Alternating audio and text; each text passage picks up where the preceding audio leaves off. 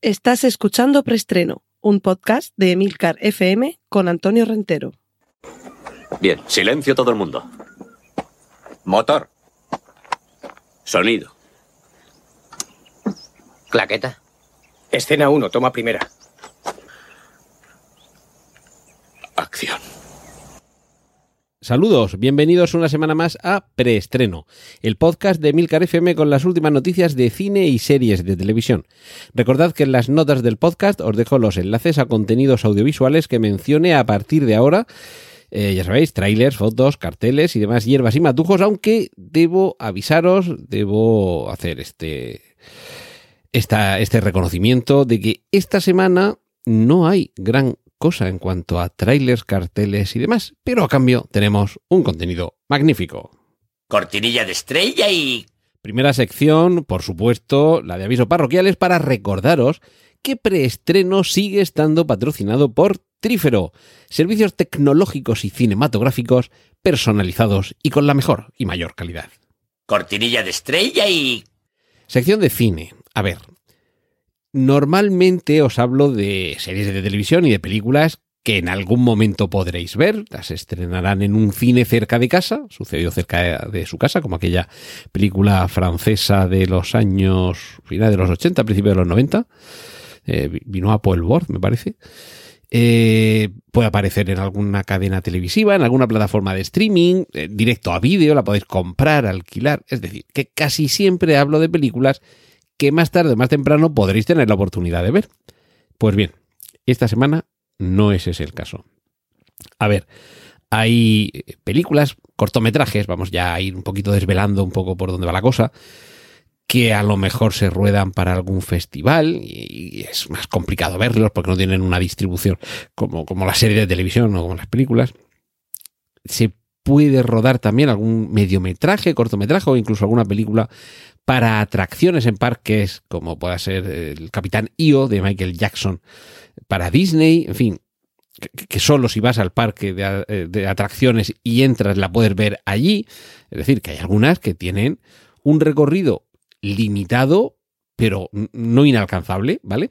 Pues bien, hoy, insisto, os voy a hablar de una película con toda probabilidad ninguno de los que estamos vivos en este momento en el planeta Tierra podremos ver jamás, por lo menos si se cumplen las previsiones de quienes la han producido. La película se titula 100 años, la película que nunca verás. Es una película que ha dirigido Robert Rodríguez con un guion de John Malkovich que también la protagoniza y está acompañada no sé si solamente de estos dos, o si hay alguno más, pero bueno, son los dos nombres que han trascendido, de la actriz Shuya Chang, que es la protagonista femenina, y del actor Marco Zaror, que es el, oponente, no vamos a decir el villano, pero bueno, el, oponente.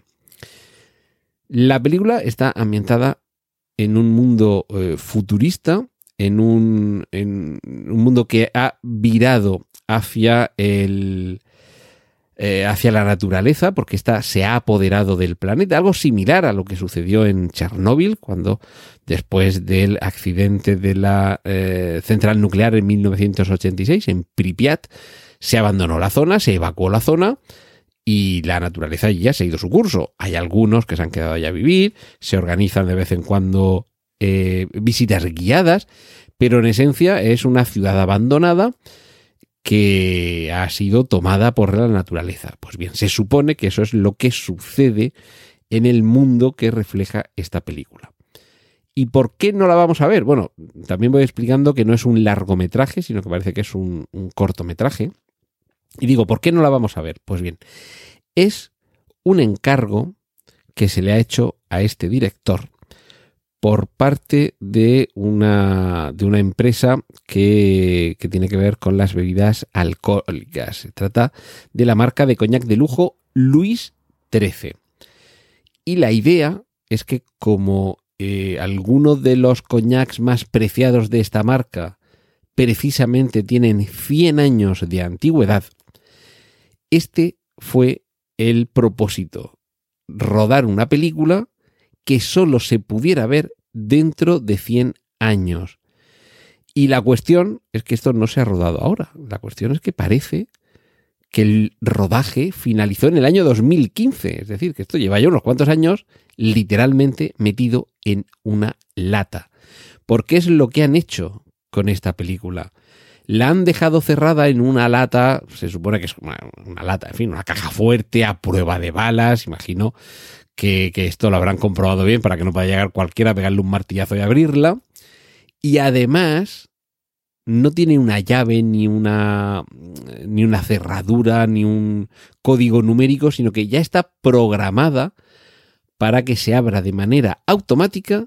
Atentos, apuntaos la fecha para vuestros hijos o vuestros nietos, porque el 18 de noviembre del año 2115 se abrirá esta caja y los espectadores de entonces podrán ver 100 años la película que nunca verás. Ellos sí la verán, pero me temo que por desgracia ningunos, ninguno, perdón, de los que estamos vivos en la actualidad llegaremos a verla en aquel momento. A ver, que no digo que no vaya a haber gente que llegue a, a 100 años vivos, en fin. De los que ahora mismo estamos yendo al cine, ¿vale? Ya si, vamos así, seguro que hay alguien que con 93 años, alguien que haya nacido cuando ya se haya rodado esta película o que acabe de nacer este año y haya pasado, pues eso, no, creo que son 93 los que faltan hasta el 2115, que entonces, ¿vale? Si habrá alguien que llegue, ¿vale? Pero no me negaréis que es por una vez en la historia una película ambiciosa en cuanto a la fecha de estreno. Ahora, eso sí, vamos a ponernos en la situación de que hubiera sucedido al revés. Imaginemos que en el año 1923 se hubiera rodado una película y hubieran dicho, pero no la vamos a estrenar, no la vamos a proyectar. La vamos a guardar en una caja fuerte que se abrirá en el año 2023 a ver dentro de un siglo de qué va esa película y luego, aquí es donde, ahora viene cuando la matan. ¿En qué soporte está? Porque imaginaos que en el año, a ver, una película en celuloide sí que es verdad que necesita un proceso de conservación un poquito más complejo, ¿vale? Eh, habría que seguramente utilizar una mezcla de, de, material muy específico, un plástico, una bobina, eh, para que no se deteriore, que esté preservada la humedad, la temperatura, además, que, que, la degradación del plástico no afecte para que la película, que tenga un soporte que permita que 100 años después todavía se pueda pasar o, o escanear fotograma a fotograma. Pero más o menos, una película hace 100 años que se encuentre hoy, la, ya digo, si el plástico se, se logra conservar y, o sea, el celuloide, el soporte, y, se coloca en un proyector, más o menos podemos verla. Pero si ya cuesta hoy día encontrar un disquete, ¿vale? Que, y esto eh, en los años 90 eh, y en los años 80 ya se utilizaba, y han pasado 30 años, en qué soporte la habrán guardado para que dentro de casi 100 años, cuando abran la caja, digan, ¿esto qué es? Y que sea un pendrive, o un disco duro externo, o vaya usted a saber qué, en fin. Por desgracia, dentro de noventa y tantos años, en el año 2115, me temo que no vamos a estar por aquí para contároslo, pero ojalá de aquí a entonces inventen algo para que os lo pueda contar y sobre todo para que vosotros lo podáis escuchar y que todos podamos ver esta película. Cortinilla de estrella y... Vamos con la sección de remakes, secuelas, precuelas y triquiñuelas. Continúa conociéndose poco a poco los nombres de quienes estarán en Gladiator 2. El último nombre en darse a conocer es el de Denzel Washington. Y yo sobre todo espero que le cambien el nombre, porque lo de Gladiator 2 de verdad eh, suena a, película directo a vídeo. Eh, bueno, quien regresa, esto seguro que, hay quienes le tenéis mucho cariño a este personaje, es el protagonista de una serie de estas eh, procedimentales en las que en cada capítulo se resuelve un, misterio, un conflicto, un, un crimen en este caso. Es nada menos que Monk, el divertido personaje que interpretaba a Tony Shalhoub en una serie que acabó hace 15 años y terminó por todo lo alto. Era un grandísimo éxito esa serie que seguro que muchos en las tardes de Paramount Comedy eh, del Paramount, se llama así el canal, ¿no? Paramount Comedy, bueno, del canal Paramount, seguro que, que, lo recordáis haber visto esta serie sobre este detective tan peculiar, con sus trastornos, eh, sus manías, sus tocs y demás. Pues el reparto original vuelve en una película. De momento, una película. Ojalá que, tenga éxito y ojalá que esto dé para que, para que vuelva a haber una serie, porque yo creo que el personaje sigue dando mucho, que, eh, mucho de sí. Y continuamos con noticias sobre Insidious 5, una saga que yo creo que me he perdido un par de capítulos porque creo que solo he visto el 1 y el 2 seguro, y no sé si el 3, ya el 3 no me suena ahora mismo, y desde luego, el, 4, si llegó a estrenarse, mm, yo creo que ni me he enterado. Lo cual está muy bien, porque esto me, permite recuperar la 1 y la 2, que, me encantaron.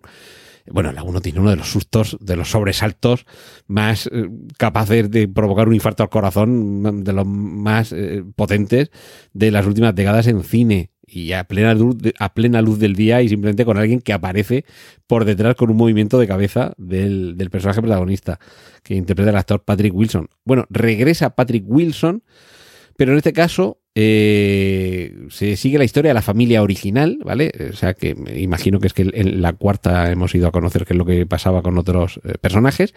Y además, Patrick Wilson, además de ser, bueno, protagonista eh, original, también va a ser su, esta película, Insidious 5, su debut como director. Y Patrick Wilson es un tío que me cae especialmente bien.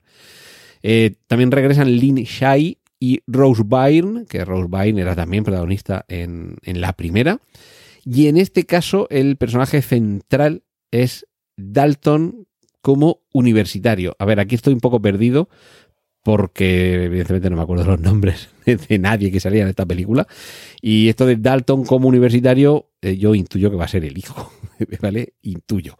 Así que bueno, Blumhouse, que es la casa que está detrás de, de Insidious y otras muchas películas de terror, es la productora Jason Bloom, eh, creo que se llamaba así, Jason Bloom. El, yo creo que seguirá dándonos miedo porque es lo que buscamos todos en esta saga. Cortinilla de estrella y Vamos a las series.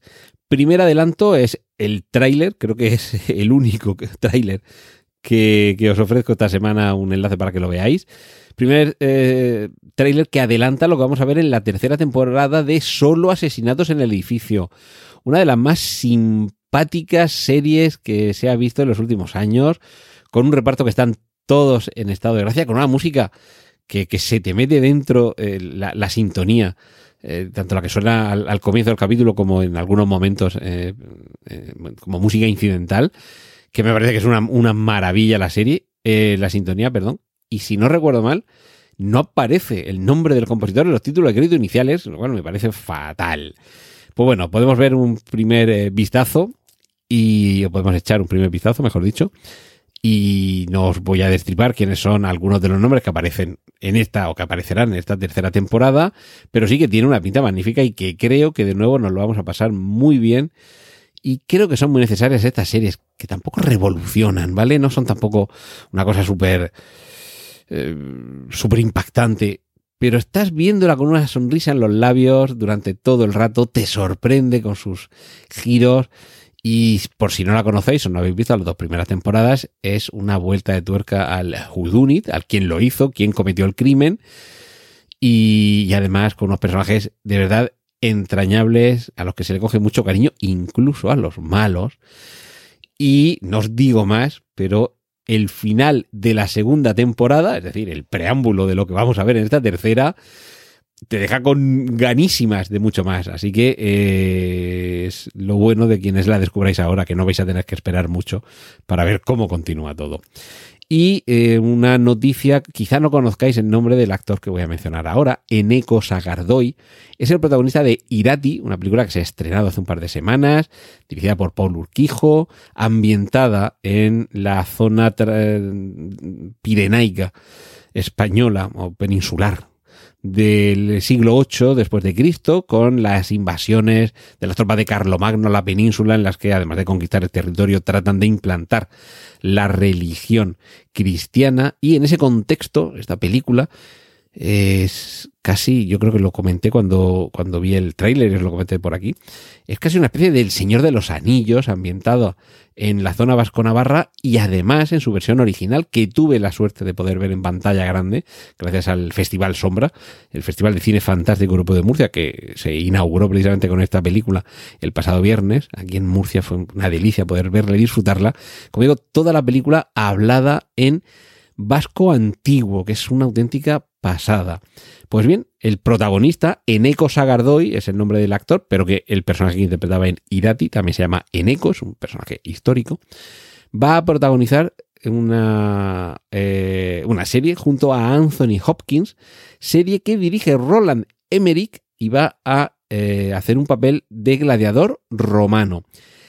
Título de la serie Those About to es decir, los que van a morir. Ya sabéis, aquello de Ave César, los que van a morir te saludan, pues eso es, ese es el título de esta serie. Todavía no tengo mucha más información, pero por supuesto, y ya con el, con el interés que, que tiene ya la serie por sí, quienes están detrás de las cámaras, Roland Emmerich, y quienes están delante, Anthony Hopkins y Eneco Sagardoy, que de verdad lo hace fenomenal en Irati, os iré manteniendo al corriente, porque seguro que la serie va a estar muy bien.